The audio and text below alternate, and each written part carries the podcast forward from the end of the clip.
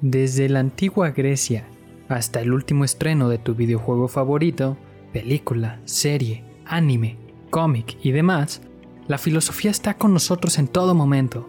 En Sharkcast 101, la filosofía según Shark and Sira, podrás escuchar una clase de filosofía fuera de lo convencional a la semana.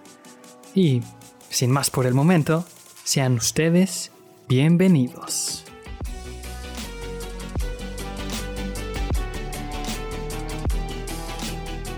¿Y cómo están? Sean, sean otra vez bienvenidos aquí a un capítulo normal de Sharkcast. Espero que les haya gustado el, el nuevo spin-off. Estuvimos trabajando un tiempito en eso.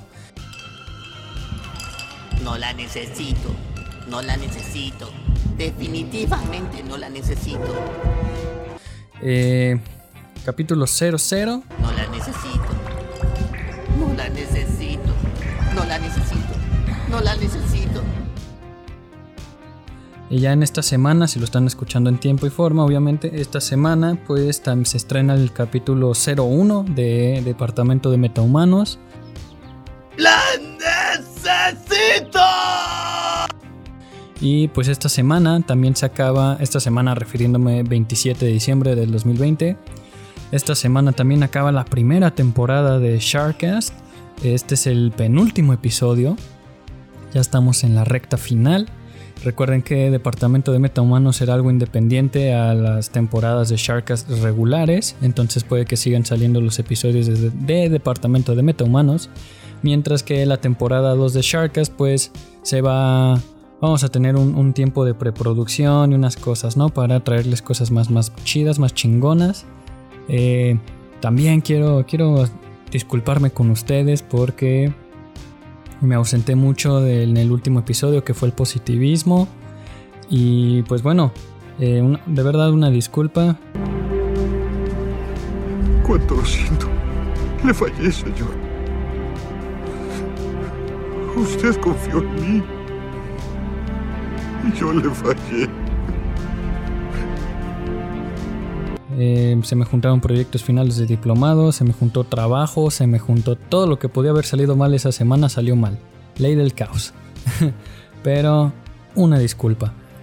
Pero pues bueno, hay que dejar de lamentarnos y hay que seguir. Eh, este, este episodio, como pueden estar viendo, es el vitalismo. Que en resumidas cuentas en un tweet se le dice o se le especifica como el problema de la vida. ¡Por un demonio, lo que faltaba! El vitalismo también ya entra como en lo que sería, ya no es filosofía moderna, ya sería filosofía contemporánea, por así decir. Y van a ser dos partes. Como pueden ver, esta es parte 1, vitalismo parte 1. Final, como sé que ustedes son buenos deductores, obviamente el capítulo final va a ser vitalismo parte 2.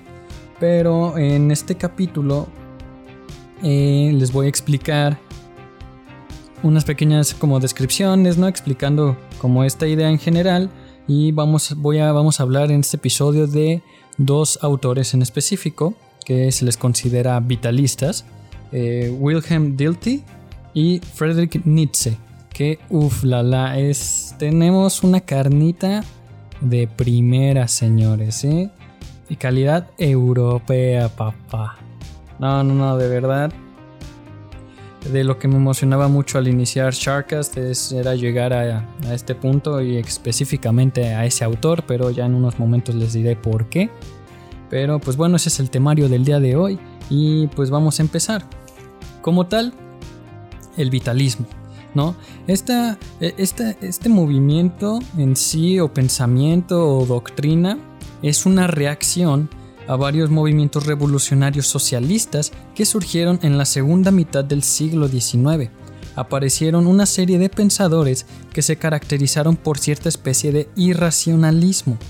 Para estos pensadores irracionalistas, las ciencias naturales no eran las más importantes y consideraban que merecían la primacia las del espíritu, pues mientras las primeras, las naturales, tienen como objeto el estudio de la naturaleza, valga la redundancia, las segundas se interesan por conocer y comprender la vida misma. A estos filósofos o pensadores que coinciden en calificar la vida como la realidad principal se les agrupó bajo el rubro de vitalistas, pero entre ellos no había uniformidad doctrinal, debido principalmente a las diferencias en la manera de concebir la vida. ¿A qué se refiere esto? Que no tenían una uniformidad. Era que Mm, explicándolo como muy sencillo, si había eh, dos vitalistas en un mismo cuarto, compartían los métodos de pensamiento y compartían como esa doctrina, pero uno decía que 2 más 2 era 4 y otro decía que 2 más 2 era 2.2. No, o sea, tenían, tenían ciertas discrepancias, tenían ciertas diferencias, pero en cierto punto las bases que ellos tenían para su pensamiento eran, eran las mismas. Esa también es una de las características como específicas del vitalismo, ¿no? O sea, de sus pensadores. Había una discrepancia, vaya. Y aún, aún, cuando cada filósofo vitalista tenía su propio concepto acerca de la vida, fueron, como les decía, fueron dos los conceptos que predomina, predominaron, sí, el biológico y el biográfico. El primero eh, concibe la vida en su dimensión natural, y el segundo la considera como la existencia humana en cuanto que es vivida, ¿no? Eh, de estos, eh, eh, estos filósofos que les voy a mencionar son como de los representantes más representativos del, del, vitalismo, ¿no? ¿De qué te estar vivo si estás bien pinche pendejo? Wilhelm Dilthey, Friedrich Nietzsche, que los vamos a abordar este capítulo, y en el parte 2 vamos a agarrar a Henry Bergson y José Ortega y Gasset. Para el primero, para Wilhelm, eh, la vida es el existir humano que se vive, es un vivir histórico. Para Nietzsche, la vida tiene un sentido biológico-cultural, es decir, la vida es un impulso natural y es vivencia. Eh, para Bergson, que lo veremos después, la vida es un impulso vital universal que lucha contra la materia porque aquel quiere el progreso y ésta lo retarda. Y en la producción orteguiana, hablando de José Ortega, eh, la vida se maneja en los dos sentidos. En la primera etapa predomina el biológico y en la segunda el biográfico histórico. Ahora, como podemos ver, aquí hacen mucha resemblanza a lo que les acababa de decir, ¿no? Todos tienen esas como las bases, pero llega un punto en el que se separan y ya tienen una discrepancia, ¿no? No son como para darles un ejemplo rápido los pitagóricos, ¿no? En la antigua Grecia, que todo era base de números, ¿no? Y todos eran uniformes con los números. Todo el pensamiento es a base de números y se chingó. Les presento unos muchachos. Él se llama Kofi, él es Kofi, Kofi, aquel es Kofi, esa de allá se llama Confi. El greñudo ese se llama Confi. Luego este otro se llama. ¿Cómo se llama? Se me fue tu nombre, carnal. ¡Confi! Confi, Confi, órale, perdón, ya no se me olvida tu nombre, carnal. Pues no, en, con los vitalistas tienen sus bases, pero cada quien agarró por su pedo. También, pues, este, este pensamiento es más o menos por los, por 1900, por los 40, por ahí, y al mismo tiempo que se estaba dando el vitalismo, otras corrientes también ya estaban existiendo o ya estaban ya eran movimientos pasados que habían influenciado esto, pero estaban a la par. En Europa, eh, estando el idealismo, el vitalismo que estamos viendo, el existencialismo, el marxismo que ya lo hemos visto, el personalismo, el estructuralismo y la hermenéutica, por, por algunos, aún faltan algunos, ¿no? Y eso fue en Europa. Y en Inglaterra y Estados Unidos, como muy preferentemente, no quiero decir exclusivamente, pero en Inglaterra y Estados Unidos estaba el empirismo, la filosofía analítica y el pragmatismo, por mencionar algunos, ¿no? Que son como los más eh, relevantes en esos años, ¿no? Por eso ya estamos en lo contemporáneo. Esto ya no es moderno, esto ya es contemporáneo. Y pues bueno, vamos a iniciar ya esto. Esto fue como el vitalismo en resumidas cuentas, como algo muy general. Vamos a ver un poco a Wilhelm Dilthey. Espero que lo esté pronunciando bien, si no, pues con la pena. les, voy a, les voy a contar un poco de él. Fue profesor de la Universidad de Berlín. Él se dedicó al estudio, al estudio perdón, de la historia y la psicología, además de la filosofía, obviamente. fue el iniciador de la epistemología y la metodología de las ciencias del espíritu. Afirmó que la vida tiene una estructura tridimensional, es representativa, es afectiva y es volitiva. Esta vida es histórica y es de lo único que trata la filosofía. Eh, dentro de sus principales obras o libros o, como ustedes quieran llamarlo, se encuentra Introducción a las Ciencias del Espíritu, Psicología Descriptiva y Analítica y La Esencia de la Filosofía y Teoría de las Concepciones del Mundo. Como ya estamos viendo y como se los acabo de mencionar, el para Dilthey su vitalismo era histórico, en cuanto que la historicidad es lo esencial del vivir humano. La posición de Dilthey se entiende mejor si tomamos en cuenta dos circunstancias que son como vitales. Número 1. La razón ilustrada tenía el carácter de atemporal, general y abstracta. Además, al fundarse en las ciencias naturales, solo conocía lo repetitivo y constante. Dilthey no está, este, este pensador no estaba de acuerdo en esto.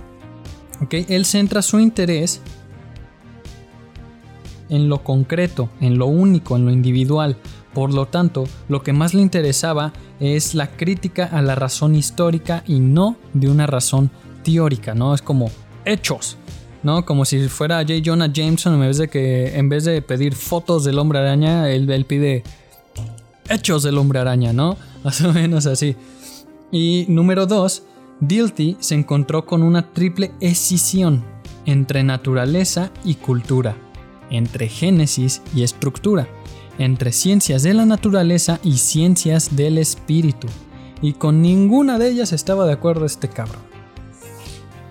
Pero estos dos puntos son, son vitales, vaya, vitales, eh, o, muy, muy importantes para entender el pensamiento de Dilthey.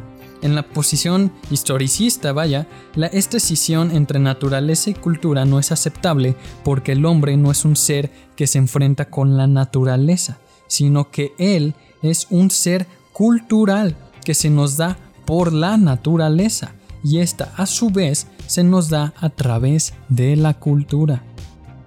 Y pues también tiene sus oposiciones con las otras dos, ¿no? Entre, entre génesis y estructura es porque el mejor conocimiento de un fenómeno no se obtiene acercándose al proceso del desarrollo para lograr explicaciones objetivas, sino más bien mediante la comprensión psicológica y subjetiva de sus aspectos genéticos.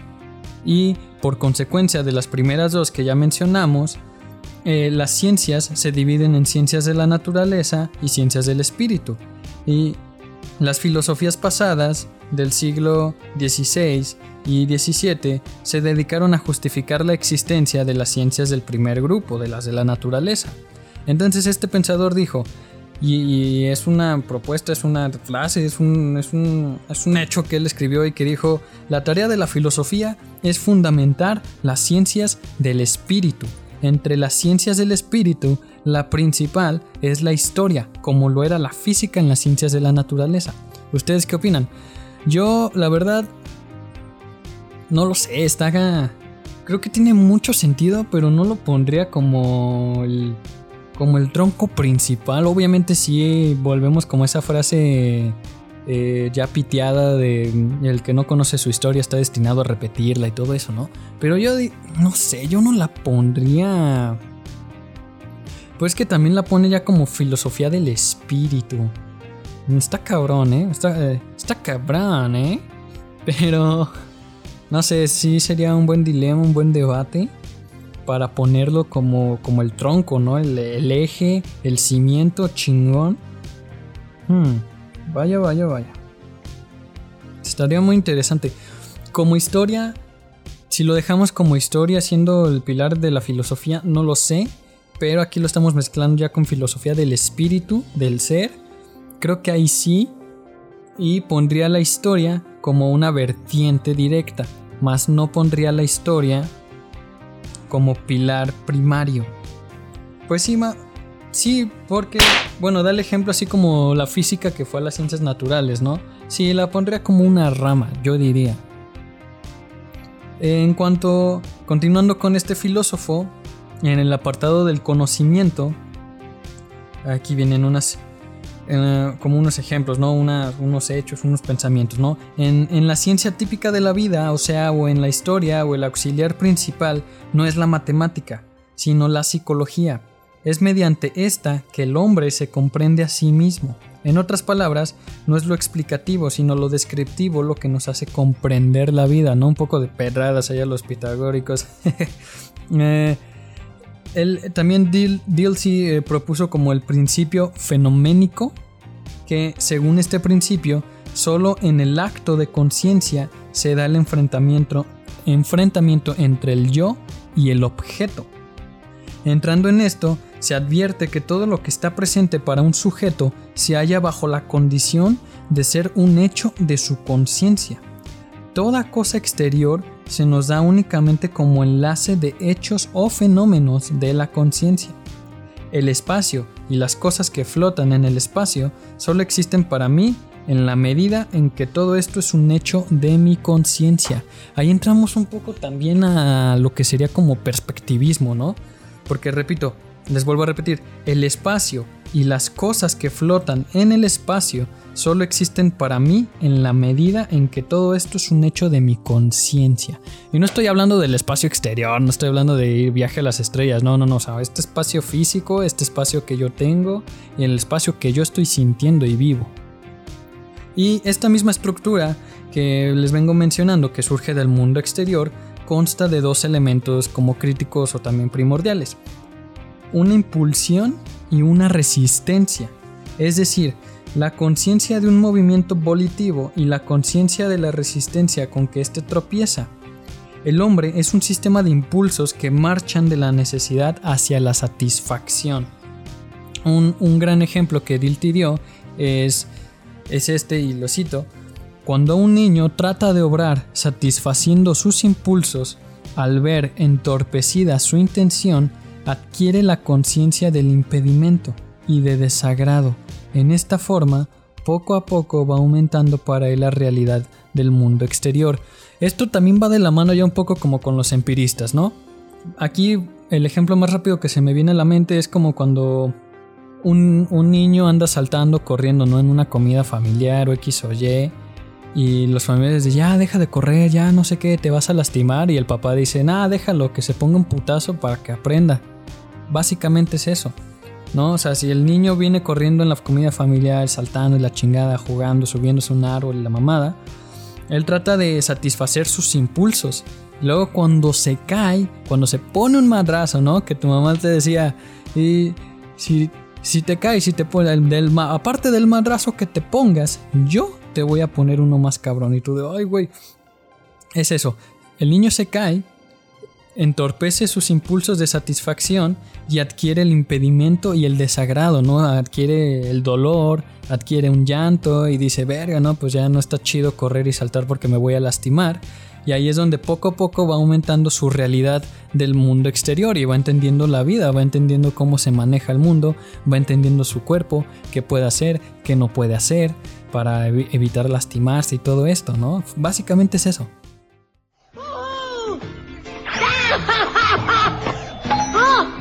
¡Ay,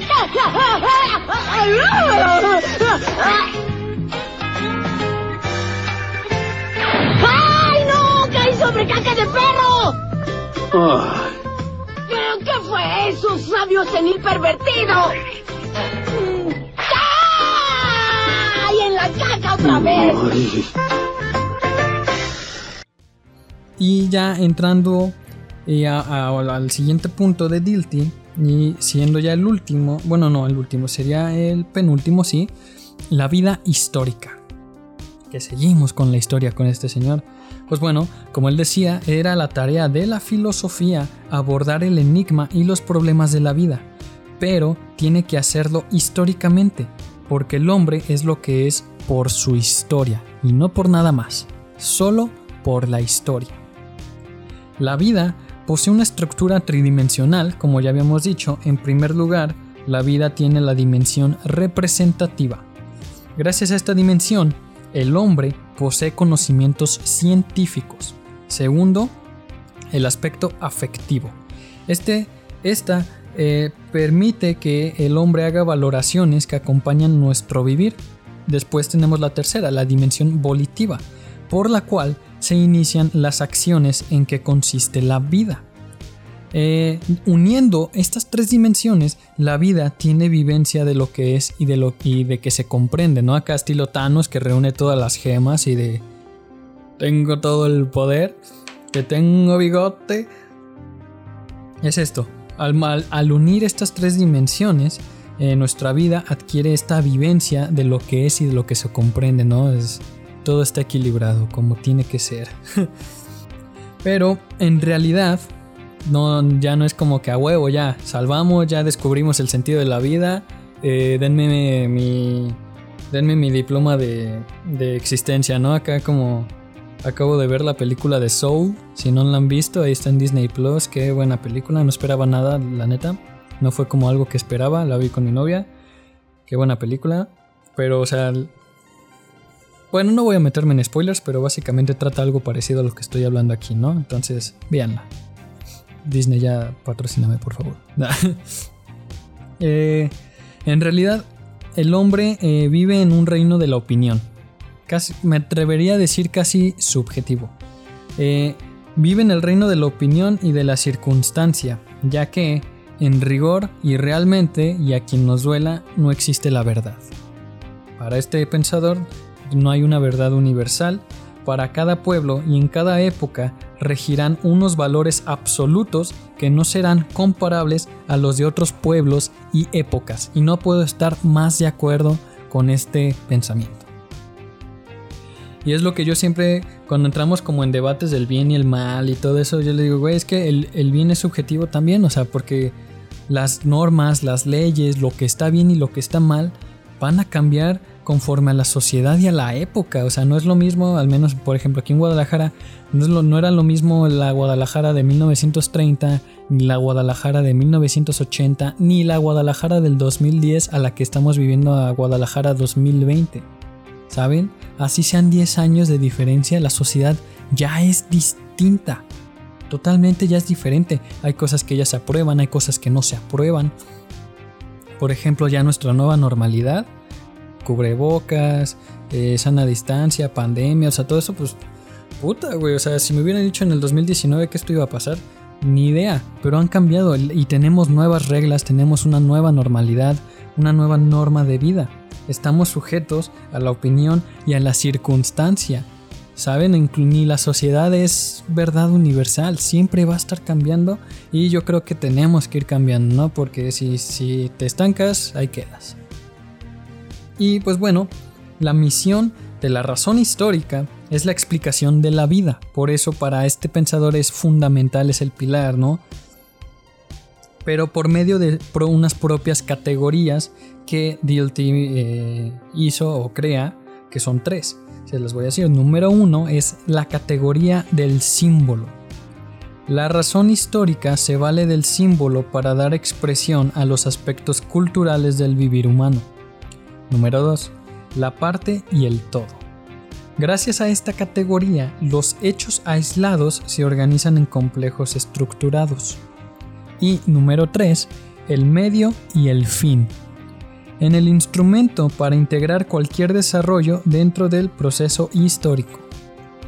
Básicamente, estas son como eh, las tres categorías que forman la razón histórica y esto da pie a que puedan darse una explicación de la vida. Aún así, aunque la vida sea constantemente cambiante o que siempre esté en cambio, estas categorías eh, siempre van a poder funcionar para poder describir y explicar la vida en ese momento.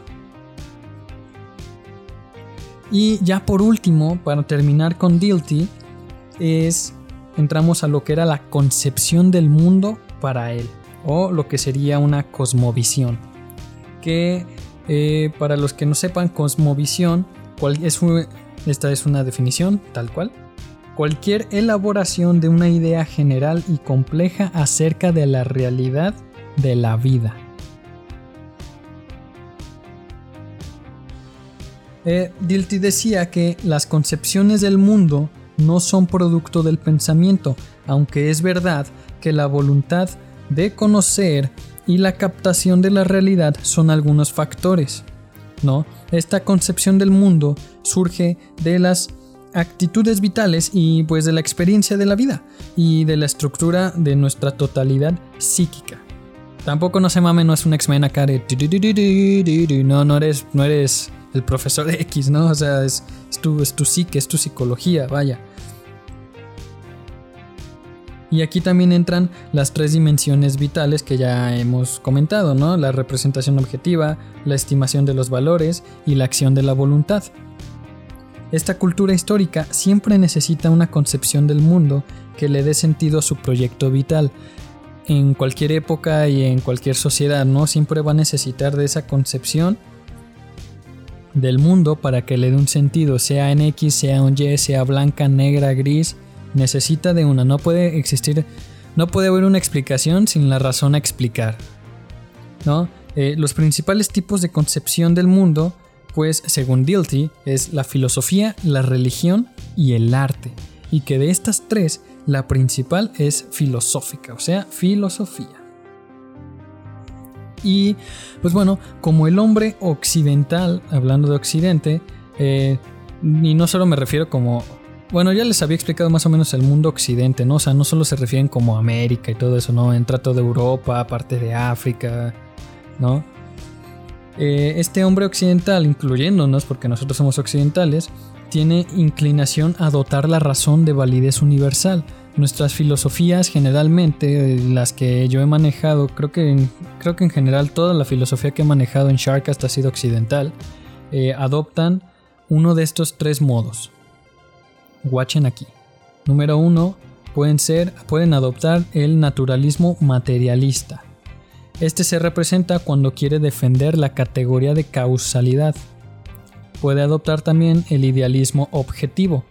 Esta se refiere a las filosofías que pretenden universalizar la idea del valor o la idea de valor. Y número 3, el idealismo de la libertad. Este es el modo de la filosofía que aspira a dar normas universales con arreglo a fines. Y pues según Dilty, todos, todos estos tres modos son ilusorios para Dilty, porque decía que deberíamos, deberíamos de conformarnos con una modesta psicología artística.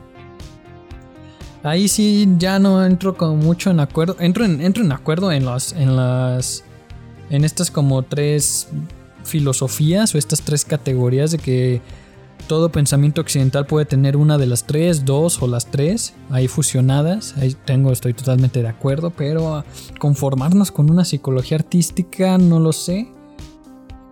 Siento que nos vendría con más libertad, seríamos, no estaríamos tan apegados a la rutina, pero la misma volviendo otra vez a sociedades nos, nos putió en eso. Saben, creo que ahorita conformarnos con realidad artística es una patada en las bolas por el sistema de vida que llevamos. No quiero decir en todos lados, pero al menos en México, pues sí, ya, ya es un estilo de vida de eh, living or dying. Y pues no creo que funcionaría muy bien. Pero bueno, ese fue, ese fue Dilty, señores y señores. Espero que lo haya explicado bien. Eh, y pues bueno, pasamos con Ah, nuestro invitado de honor, papá, con Frederick Nietzsche.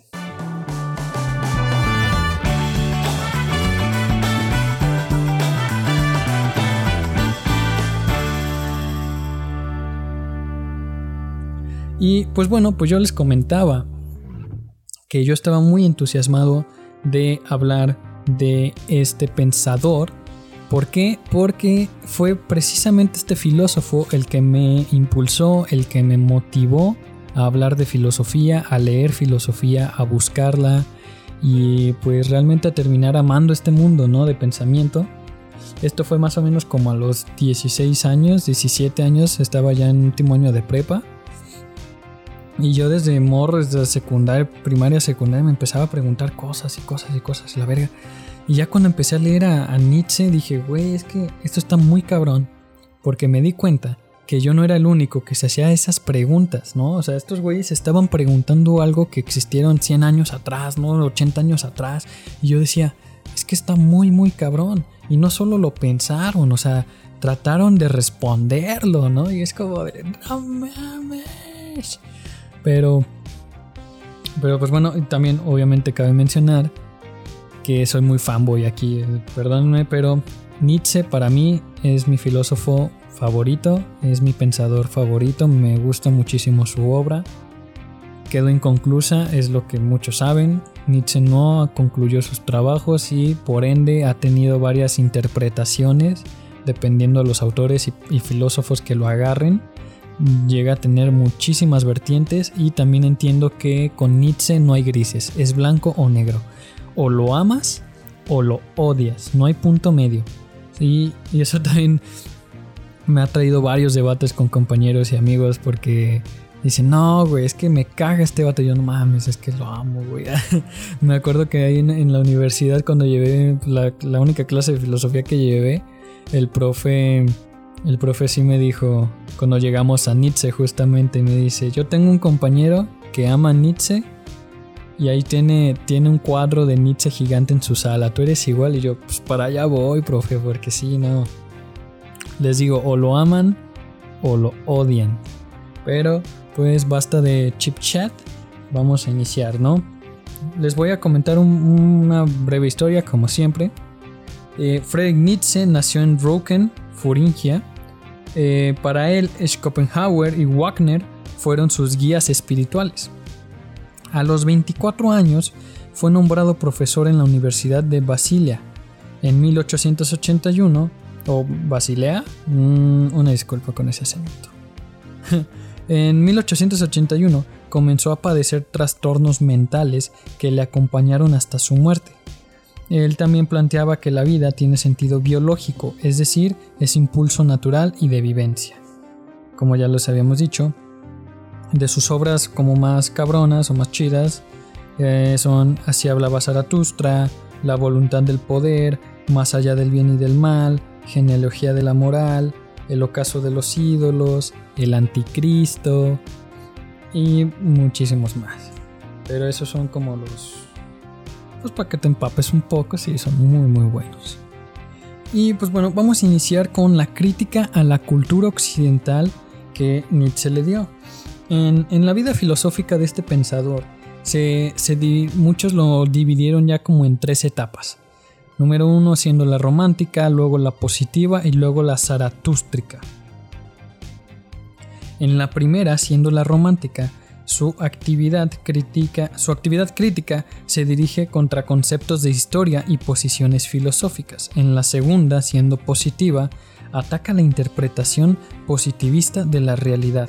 Y en la tercera, siendo zaratústrica, después de objetar la manera tradicional tradicional de entender la vida y la voluntad, propone su especial visión de la vida y sus teorías de voluntad de poder y del superhombre. Eh, ya en términos generales, o lo que quise decir en un tweet, toda la actividad crítica de Nietzsche se puede resumir en crítica a la moral, crítica a la metafísica y crítica a las ciencias positivas. Al criticar la moral, Nietzsche se refería a la moral tradicional, que básicamente es de naturaleza platónico-cristiana, ¿no? que ya pues fue un cimiento muy grande para la cultura occidental, obviamente, y él no estaba de acuerdo con esta moral, sobre todo por dos razones muy importantes. Una, esta moral contiene un conjunto muy amplio de normas y leyes con las cuales se impide la exuberancia de la vida, es decir, se inhiben los impulsos naturales y el desarrollo del mismo ser humano. Y por otra parte, la base filosófica, o sea, bueno, está la segunda parte siendo la base filosófica de esta moral, es una teoría platónica de las ideas, que nos habla de un mundo inteligible y un mundo fuera de lo nuestro. Se trata pues de una moral de ultramundos, es decir, una, una moral antinatural, ¿no? Ya y pues ya yéndonos ahí, pues obviamente es una crítica a la religión. Y pues bueno, eh, como les comento, entre estas entidades, la metafísica pone especialmente a una, la del ser infinito o el ser Dios, ¿no? Este Dios cristiano. Nietzsche no ataca directamente a las ciencias, sino a la metodología que manejan, en especial a la matematización. Mediante este recurso nos adquirimos, bueno, Eh, me- Mediante este no adquirimos conocimiento de las cosas, solo captamos sus relaciones cuantitativas. Y, además, las ciencias positivas eh, pretenden explicarlo todo mediante leyes, pero una ley de la naturaleza no es algo que conozcamos. Conocemos únicamente sus efectos y su relación con otras leyes, de las cuales igualmente no tenemos conocimiento. Eso es lo que él criticaba. Y pues también obviamente de los ya pueden ir viendo un poco para los que no lo para si es su primera vez escuchando de Nietzsche, pues ya saben a dónde vamos, ¿no? Pues bueno, más bien por dónde va su pensamiento, ¿no? En, las obras fuertes que él hizo, obviamente eh, la última que mencioné fue El Anticristo. Y pues también en esta crítica a la cultura occidental, pues cómo está criticando el pensamiento platónico cristiano, ¿no? Ya por ahí deben de estar deduciendo hacia dónde vamos y también por el cual o lo odias o lo amas. Para Nietzsche, la interpretación de la realidad es la visión de, la de que la realidad debe de partir hacia una pluralidad, es decir, en un hecho fundamental. Para, para Nietzsche es, es que la realidad del mundo como tal es múltiple. ¿A qué nos referimos? Pues múltiple es el... También se refiere que el hombre es también un ser múltiple.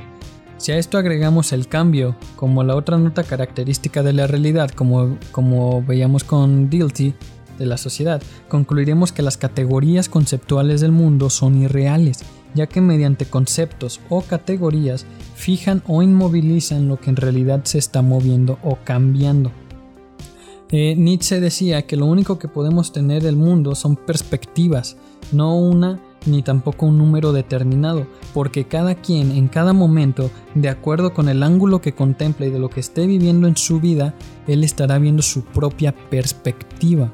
Y eso va para todo, eh, para cómo ves la vida, cómo ves los, tus gustos, o por ejemplo, para ti qué es la felicidad, para ti qué es el amor, para ti qué es el respeto, para todo es cambiante, todo es muy diferente de un ser humano a otro.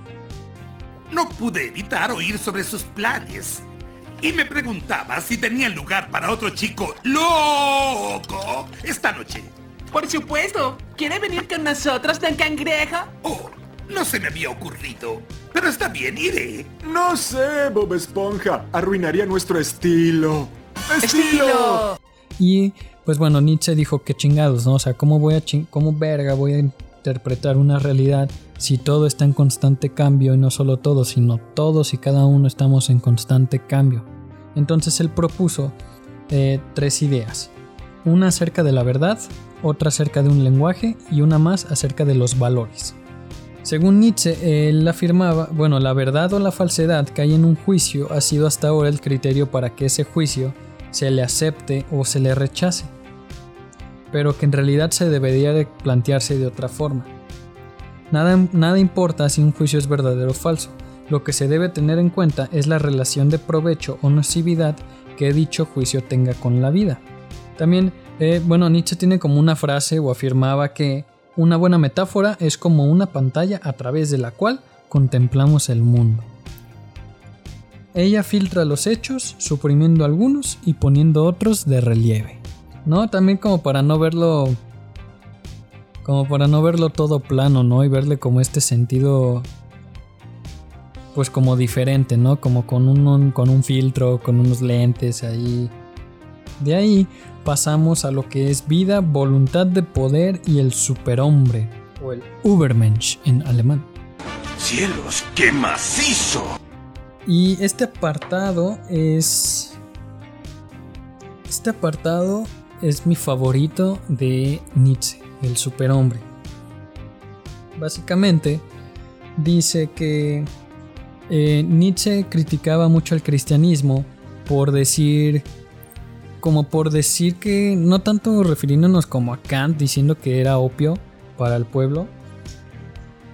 Pero decía que ablandaba al hombre, que lo tenía sumiso, que no podía crecer, que tenía muchas leyes, o sea, que lo tenías como dopado, ¿no? Y también decía que ya era un ser humano muy débil, ¿no? Que tenías que... como caritativo y todo esto, por ejemplo. Un gran ejemplo que a mí siempre se me quedó fue este. Si tú vas por la calle ¿no? Y ves a, no sé, afuera de la iglesia. Y sale, sale un buen samaritano, ¿no? Este, y lo ve, pues ¿qué va a hacer? Le da una manta, le da un pan, lo ayuda, oye, vente acá para que no te dé frío, X o Y, ¿no? Lo ayuda. Más, más no lo ayuda como a, a ser mejor, ¿no? O como o sea, lo ayuda en ese momento, pero realmente no lo está cambiando. Esa persona que se encontró pues va a seguir como en la calle, en algún momento va a volver ahí, ¿no? Y decía que, que tú no debías de hacer eso porque primero le estás faltando el respeto a él y, le estás, y te estás faltando el respeto a ti por ofrecerle ese tipo de ayuda porque realmente él no iba a cambiar, ¿no? Él, él decía que o sea, que no le des dinero, no lo, no lo ayudes, o sea, dale las herramientas para que él pueda salir adelante, o sea, tú no le pongas como un camino fácil, ¿no? O sea, decía que el ser humano ya estaba como muy, muy envenenado, muy, pues ya mal, o sea, que la sociedad ya estaba envenenada por este cristianismo, por esta, pues por, por esta corriente, ¿no? You know that German philosopher Friedrich Nietzsche believed that morality is just a fiction used by the herd of inferior human beings to hold back the few superior men. That actually does help. It's worth noting that he died of syphilis. Es de ahí de donde él propone el superhombre. El superhombre decía que era ya un hombre que no necesitaba de un ser superior o de un dios para poder vivir. No necesitaba su aprobación, no necesitaba su permiso, no necesitaba de nada, ¿no? Porque luego aquí en México era como, bueno, sigue siendo como muy común que la tía o la abuela o inclusive nuestros padres, que, no sé, decías algo, ah, si Dios quiere, o si Dios nos ayuda, o si Dios nos lo permite. Y era como de, no, güey, no, el superhombre no necesita permiso ni de su jefa. El superhombre rompe con la sociedad, rompe con sus leyes para crear sus propias y nuevas leyes que se le acomoden a él. Ojo, entrando ya en perspectiva, ¿no? Y que él, él iba a ser súper por arriba de los demás porque no iba a seguir al rebaño y él iba a ser totalmente, él ya, él ya iba a ser libre y ya iba a ser pues como poderoso, ¿no? Y no hablando no hablando de un, poderoso físicamente, no, no, hablando de la mente.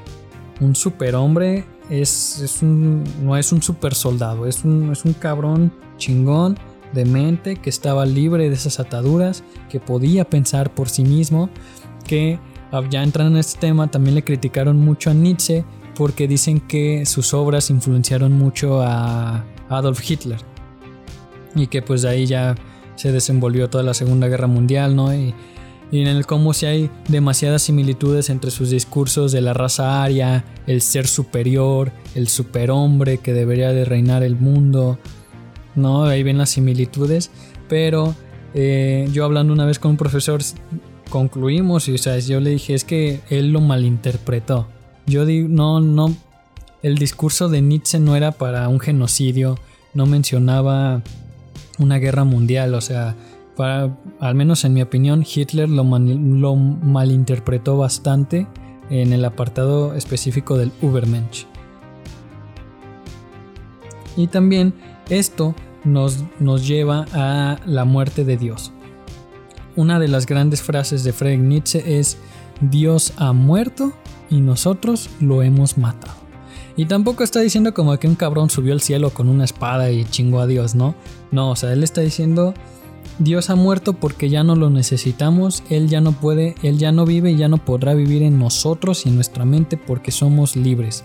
El ser humano ha llegado a un punto en el que ya no necesita de un ser superior. Es por eso que Él dice, el Dios ha muerto y nosotros lo hemos matado porque no lo necesitamos.